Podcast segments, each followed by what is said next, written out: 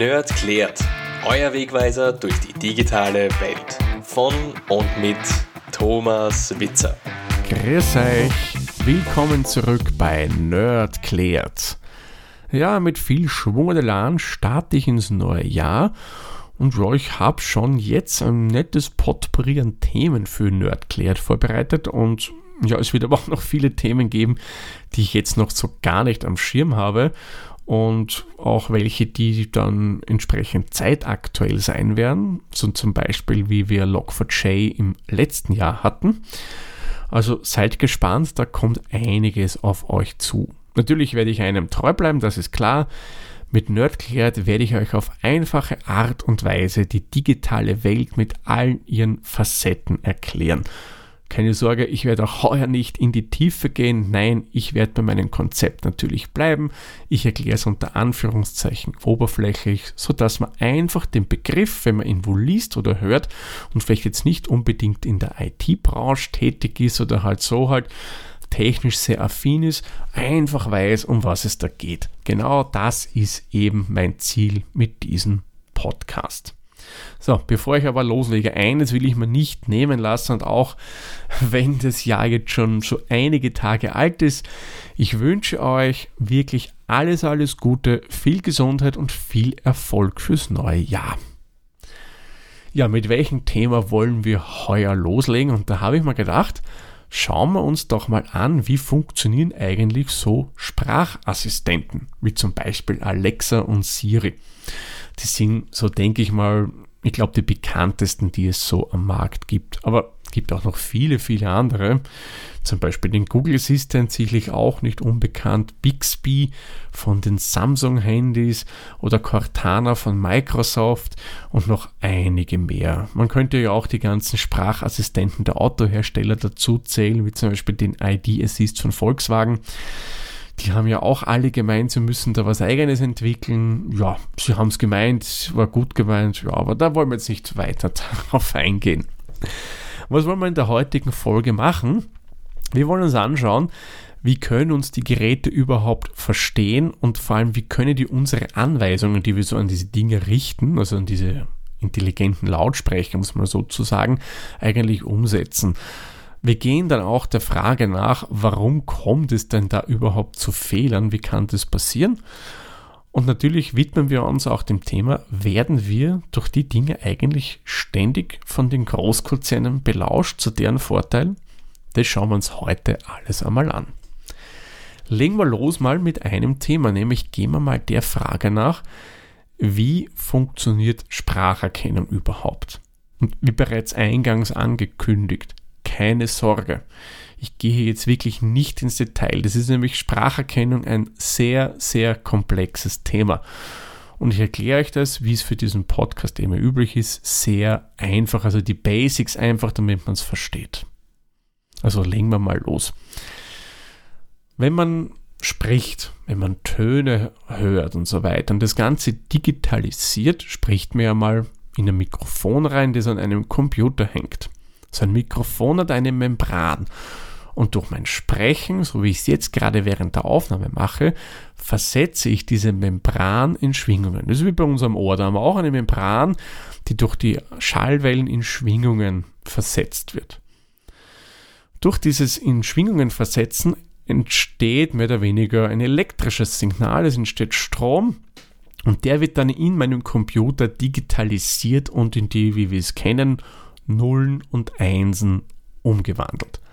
Das ist einmal das Grundprinzip von einem Mikrofon und von der digitalen Aufnahme. Jetzt kann man sich das so vorstellen, wenn der Ton abgespeichert wird, wird hier ein gewisses Muster abgespeichert.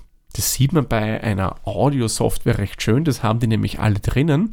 Ihr könnt mal euer Smartphone zum Beispiel hernehmen, die haben glaube ich alle, egal ob es iOS oder Android ist, so eine Art Sprachnotizen-App und da fällt einem auf, wenn man da aufnimmt, entsteht, entsteht da so ein schönes Muster. Das sind so Schwingungen, so Auf- und Abschläge, sieht man da, ja.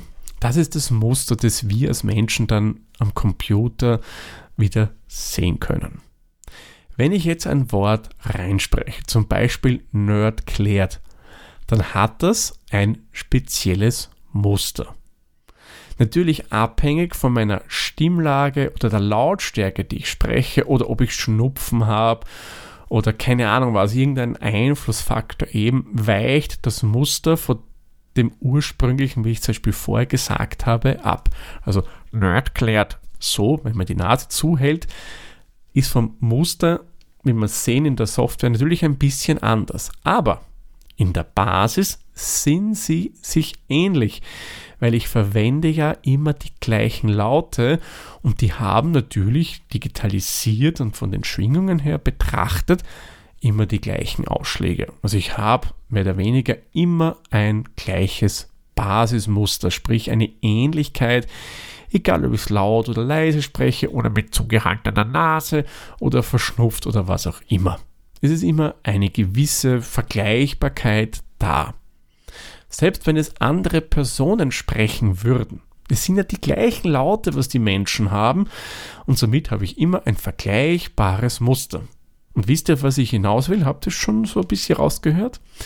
Genau, weil eben alles ähnlich ist, setzt hier die Spracherkennung auf. Sprich, die Software hat ein Basismuster in sich gespeichert und die versucht dann bei dem, was es aufnimmt, was es hört, wiederzufinden. Und auch wenn ich es ein bisschen anders spreche, es ist für das Produkt, für die Software vergleichbar und der sagt, okay, das klingt für mich plausibel, dass das, was ich da gehört habe, jetzt mein Codewort ist. Oder was auch immer, dass das ein A ist, ein B, ein C oder was auch immer. Genau das kann das rausnehmen. Das ist eben das Grundprinzip der Spracherkennung. Die Software versucht anhand von gespeicherter Muster zu erkennen, was denn da für ein Laut war. Funktioniert mittlerweile sehr, sehr gut. Wenn ich bedenke, die erste Spracherkennungssoftware, die ich so hatte, das müsste Ende der 1990er gewesen sein die musste man noch antrainieren. Da musste sich die Software an einen gewöhnen mit speziellen Lernwörtern. Ist heutzutage alles nicht mehr, mehr notwendig, weil sich eben das ziemlich weiterentwickelt hat. Es wird hier künstliche Intelligenz auch schon eingesetzt, sprich Machine Learning in dem Fall. Also die Produkte entwickeln sich immer und immer weiter. Also das ist mal jetzt im groben Stil die Spracherkennung erklärt. Wie bereits erwähnt, in Wahrheit ist es natürlich ein irrkomplexes Thema, also das ist nicht eine Software, die man so in 10 Minuten programmiert. Nein, da ist schon einiges, wie man so schön sagt, an Hirnschmalz drinnen. Und vielleicht könnt ihr jetzt euch auch denken, warum es da immer wieder mal zu Fehlern kommt. Weil es kann sein, dass eben der Sprachassistent oder halt die Software an sich wo ein Sprachmuster findet und ihr habt eigentlich gar nicht das Wort gesagt oder es ist vielleicht drinnen vorgekommen. Nehmen wir zum Beispiel jetzt Alexa her und ich hoffe, es hört für euch niemand auf Lautsprecher und ihr habt zufälligerweise wo so ein Gerät rumstehen, so einen Echo. Und das reagiert dann eben auf das eine Wort. Wenn jetzt aber Alexander sagt, dann ist ja das auch drinnen und somit reagiert diese Box. Aber es kann auch sein, dass ich ein komplett anderes Wort sage, zum Beispiel Eidechse. Da kann das Gerät auch drauf reagieren, weil irgendwie erkennt er in Eidechse, warum auch immer, sein eigentliches Codewort drinnen. Das ist halt, weil vielleicht bei dem Wort Eidechse, und ich hoffe wirklich, dass niemand jetzt einen Sprachassistenten wo in der Nähe hat, der mithört, äh, klingt, ist das Muster vielleicht ähnlich unserem Basismuster von seinem eigentlichen Codewort und dann reagiert er.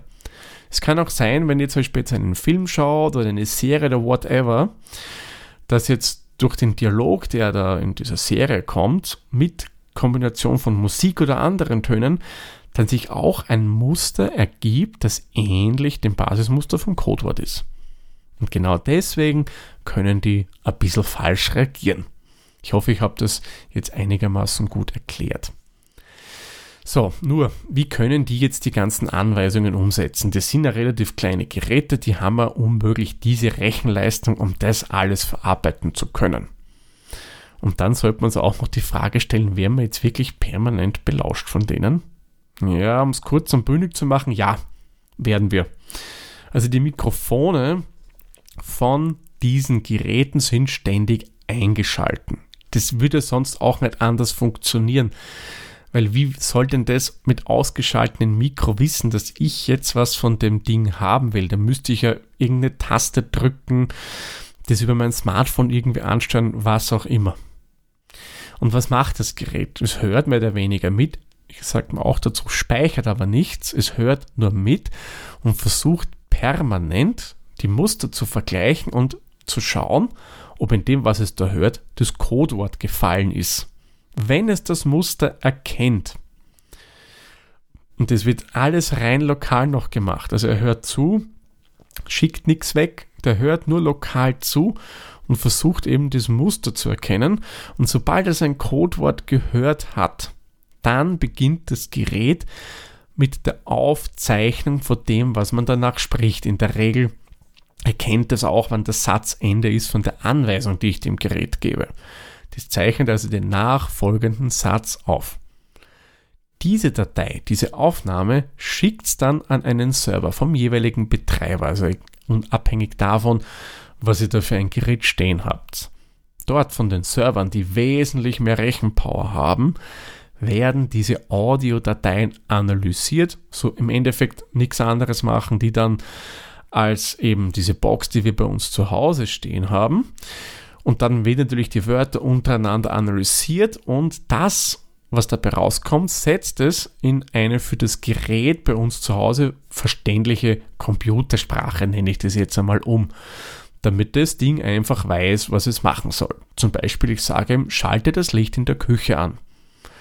Ja, das Gerät bei uns weiß mit dem nichts zu tun. Die Server analysieren das, erkennen, was ich hier gesagt habe und schicken dem einfach einen String, eine Zeichenkette, die für das Gerät verständlich ist und da weiß es, okay, wenn ich das bekomme, muss ich Licht einschalten. So funktioniert das Ganze. Die Systeme lernen natürlich ständig dazu und wie ich es vorher gesagt habe, es kommt halt immer wieder mal zu Fehlern. Das ist halt, auch wenn wir mittlerweile, was ich nachgelesen habe, hier eine Genauigkeit von angeblich 99 Prozent haben, kommt es halt immer wieder zu Fehlern. Ja, Ziel ist es natürlich, dass es noch genauer wird und darum beschäftigt zum Beispiel ein großer Online-Shop, mal dessen Assistentname ist es schon ein paar Mal gefallen, für die Verbesserung ca. 1000 Mitarbeiter, die sich nur mit dem Thema beschäftigen. Und was machen die?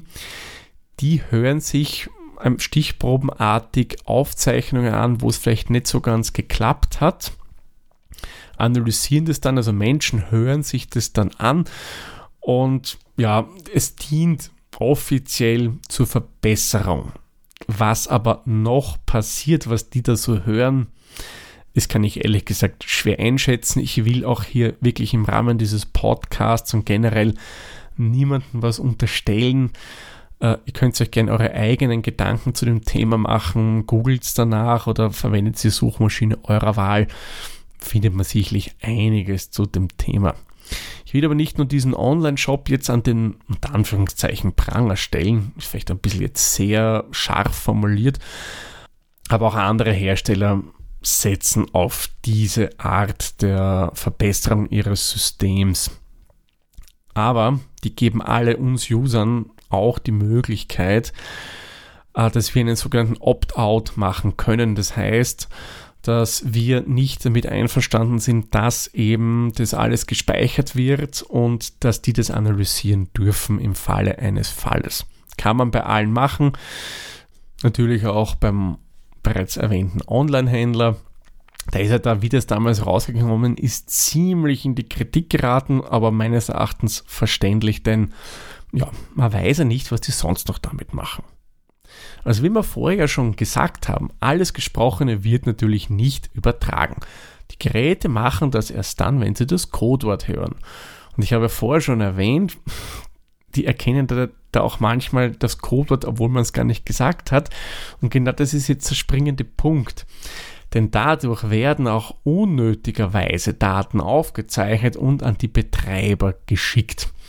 Und wenn man jetzt an dieses eine Programm denkt, ja, dann hören die vielleicht Sachen, die nicht unbedingt notwendig wären. Ich will jetzt niemanden die Geräte jetzt groß ausreden, weil ich hier äh, ein paar negative Punkte vorbringe, aber ich finde es einfach wichtig, die zu erwähnen. Ich verwende übrigens selbst ein äh, Spracherkennungssystem von einem Anbieter, den ich persönlich eher Vertrauen entgegenbringe als manch anderen. Und vor allem war für mich dann mit ein Grund auch, weil dieses System, was ich verwende, wesentlich besser reagiert und nicht so oft äh, Fehlerkennungen hat. Also die meisten, ich habe ein paar durchprobiert, hatten die vom Online-Händler, das hat ziemlich oft reagiert, dicht gefolgt von einem Suchmaschinenbetreiber. Und last but not least, dann, wo es eigentlich am besten für mich jetzt, ja, es ist meine persönliche Überzeugung, funktioniert, war von einem Hersteller für alternative Computer, also nicht PCs und einer, der sehr viel Smartphones verkauft und auch Tablets. Man, ich will hier wirklich keine Werbung machen, darum habe ich es jetzt mal schön umschrieben, aber ich denke, jeder weiß, was hier gemeint wird. Dass keine Daten übrigens ohne Codewort geschickt werden, habe ich auf der einen Seite selbst überprüft. Ich habe das bei mir zu Hause im Netzwerk beobachtet und mir angesehen. Macht er wirklich nicht das Gerät. Also alle, die ich getestet habe, machen es nicht. Aber es gibt auch, wenn man so in den Weiten des WWW herumsucht, auch den CCC, der sich mal mit dem Thema beschäftigt hat und noch einige andere Plattformen und Vereine, die sich das mal genauer angeschaut haben. Also das stimmt wirklich, was die Hersteller sagen. Ohne Codewort wird da wirklich nichts verschickt. So, abschließend kann man sagen, in Summe können dies schon durchaus nützliche Helfer sein. Wenn man so etwas haben will, muss man sich halt einen Hersteller aussuchen, dem man persönlich ein gewisses Vertrauen entgegenbringen kann. Man soll sich halt überlegen, warum bietet denn der so ein Service an? Hat der die vielleicht andere Interessen, sei es jetzt personalisierte Werbung, was auch immer. Teilweise kann es natürlich ärgerlich werden, weil manche Systeme sind besser, manche sind schlechter, vor allem was Fehlererkennung betrifft. Das muss man dazu sagen, es haut nicht immer hundertprozentig hin. Man muss oft Sätze immer wiederholen, damit das Ding endlich mal das tut, was man von ihm haben will. Besonders leidenschaftlich tun sie sich schwer, wenn es ums Thema Ausschalten geht, sprich man hört irgendein Webradio und sagt dann bitte beende die Wiedergabe. Ja, da kann es dann immer wieder mal vorkommen, dass das Ding das einfach nicht versteht. Ist halt leider so, es klingt cool, aber es hat halt auch einige Schattenseiten, die nicht so technisch funktionieren. Ist noch viel Luft nach oben. Ich denke, da wird noch einiges kommen und meines Erachtens Ziel sollte es von allen Herstellern sein, dass die Erkennung nicht mehr über irgendwelche Server läuft, also sprich die Umsetzung der Befehle, sondern dass das alles lokal am Gerät passiert. Und das wäre immer ein riesen, riesen Benefit für uns, weil ja, das wäre einfach Datenschutz, weil wenn es am Gerät oben bleibt und nirgendwo hingeht, ja, dann sind das meine Daten und die verlassen das Gerät mehr oder weniger nie. Ich denke, das ist durchaus was Wichtiges in der heutigen Zeit. Ja, aber da ist wie gesagt noch einiges an Luft nach oben, da ist viel Potenzial drinnen und ich persönlich glaube auch, dass sich hier noch wirklich, wirklich viel tun wird. So wie es bei Star Trek zum Beispiel abläuft, bei der Next Generation oder halt den neueren Serien von Star Trek, wird es vermutlich auch in Zukunft geben, dass ich Computer vielleicht eben rein über Sprache bedienen kann und die nicht hier so ganz schön nach der Schrift sprechen muss, sondern einfach locker flockig mit dem Gerät rede. Dann würde ich sagen, kommen wir nochmal ganz kurz und knackig zu einer Zusammenfassung, weil die Folge ist auch schon wieder 18 Minuten bis jetzt lang. Wie funktioniert eben so ein Sprachassistent, der mehr oder weniger hört die ganze Zeit zu und versucht ein gewisses Sprachmuster in dem zu finden, was seine Mikrofone hören. Sobald er darin das Muster seines Codeworts erkennt, wird der nachfolgende Satz aufgenommen, zu einem Server geschickt, der das Ganze dann analysiert und dem Gerät wieder, ich sage mal, Anweisungen in seiner eigenen Sprache zurückschickt. Aufgrund dieser Mustererkennung kann es eben Ähnlichkeiten mit anderen Wörtern geben und dann reagieren eben aktuelle Sprachassistenten auf ein Wort, das überhaupt nichts mit dem zu tun hat, was eigentlich das Codewort ist. Ich hoffe, ich konnte euch das Thema heute wieder ein bisschen näher bringen und ihr wisst jetzt, warum euer Sprachassistent einmal auf irgendwas reagiert und ihr habt dann einmal das Codewort von dem Ding gesagt oder es macht einfach irgendwas, was ihr nicht vor ihm haben wollt. ist einfach der Technik geschuldet, äh, wird verbessert werden, davon gehe ich hundertprozentig aus. Ja, und mir war es natürlich auch wichtig, dass ich eben die Thematiken, die jetzt nicht so pro sind, also eher kontra sind, auch in dieser Folge noch unterbringe, sprich eben das Analysieren von den Mitarbeitern und so weiter und so fort. Soll es aber bitte niemanden davon abhalten, so ein äh, Ding zu verwenden. Wie gesagt, ich verwende selbst eins, ja, und man kann ja ein Opt-out machen. Und da müssen sie sich einfach daran halten, weil sonst haben die nämlich gesetzlich ein Problem. So, aber jetzt genug der ganzen Sache. Ich mache den Sack für diese Folge zu. Sage wie immer vielen lieben Dank fürs Zuhören und wir hören uns dann in der nächsten Folge wieder. Tschüss, Servus, viert euch.